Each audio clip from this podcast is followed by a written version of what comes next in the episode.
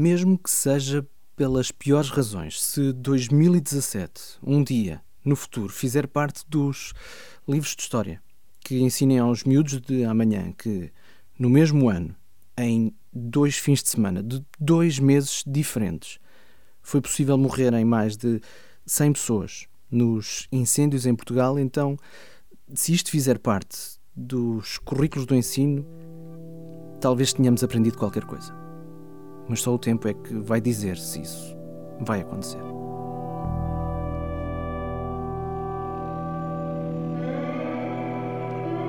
Nos incêndios que todos os anos assolam o país, as populações naturalmente desesperam e os bombeiros tentam salvá-las. Muitas vezes estes homens e estas mulheres estão a centenas de quilómetros do quartel de onde saíram e por lá chegam a estar semanas seguidas. Comem, dormem, onde e quando podem durante esse tempo, só voltam ao quartel quando estiver tudo controlado no fogo onde foram ajudar. E aí sim, regressam a casa, ao descanso, à normalidade possível, regressam a quem os espera. Nos bombeiros voluntários de Vendas Novas, por exemplo, há um elemento da corporação que nunca sai do quartel. Está sempre à espera dos que abalam até que eles regressem. Nunca sai do quartel, mas é tão importante quanto outro qualquer bombeiro, mesmo que não vista farto. Que é o nosso Piquete, é o nome dele. É um cão que apareceu aqui abandonado há sensivelmente há 10 anos. A chegada dele vinha muito maltratado e nós fizemos questão de dar qualquer coisa a comer e damos-lhe umas bolachas. Uh, uma coisa certa é que o próprio animal nunca mais abalou daí. Este é o Sr. Comandante. Paulo Machado, Comandante do Corpo Bombeiros de Vendas Novas. O Piquete é um cão de água português. Lembra-se dos cães que Barack Obama tinha na Casa Branca? Esses. O Piquete é um da mesma raça, mas de pelo branco e castanho. E sendo um cão de água, é perfeito para ser um bombeiro feliz. Ele adora água, adora água. Cada vez que nós estamos a fazer limpeza de parque, haja Piquete que ele está sempre pronto para andar de roda debaixo d'água. Mas a função que o Piquete desempenha não é de apagar fogos, muito naturalmente, é de guardar o quartel. É verdade, é um guarda exemplar. Eu próprio percebi isso, mal entrei no quartel dos voluntários de vendas novas, mal me viu, ladrão forte e feio. É verdade, e o mais engraçado, se entrar fardado ele não ladrava. Cada vez que nós entramos aqui fardado, não ladra. Eu como venho à paisana... Exatamente, vem à civil, ele dá logo sinal alto, vem alguém que não é bombeiro. Essa é essa.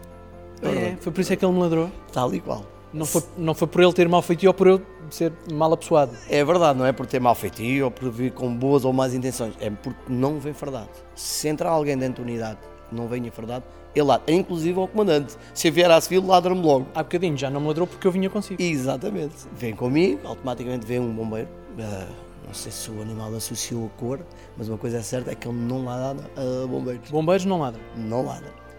Civis?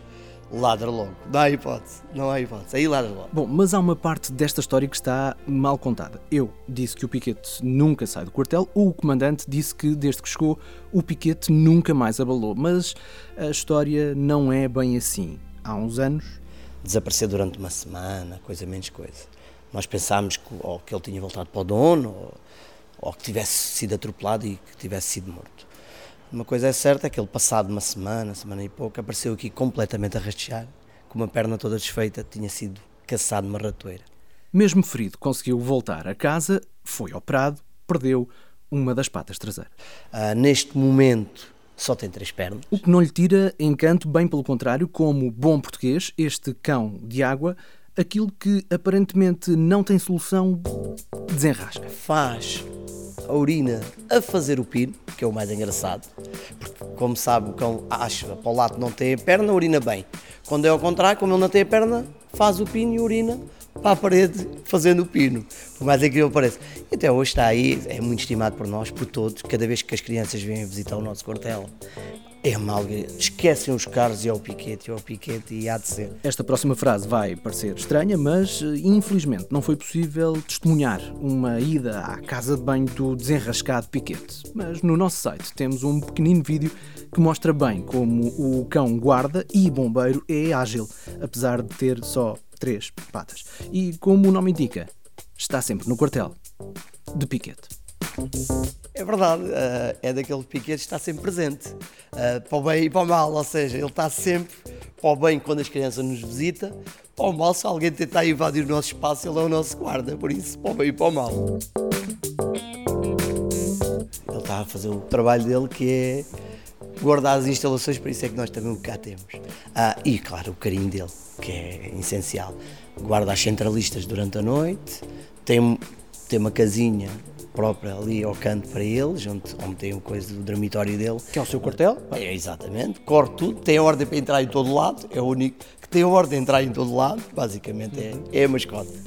Em todo o país, de norte a sul e também nas ilhas, há casos semelhantes a este do piquete. São animais que surgem de alguma forma nos quartéis dos bombeiros e instituições deste género e depois passam a fazer parte integrante das corporações.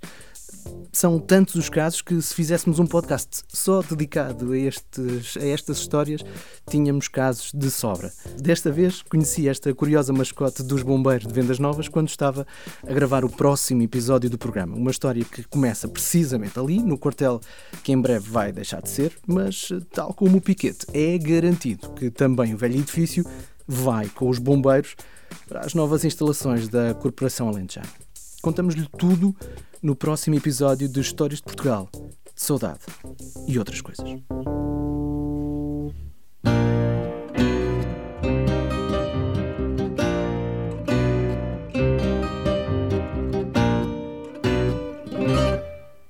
Uma última mensagem: se tiver essa oportunidade, por favor, ajude quem foi afetado pelos incêndios. Contacte as instituições locais e, por que não, os bombeiros, para saber como pode ajudar.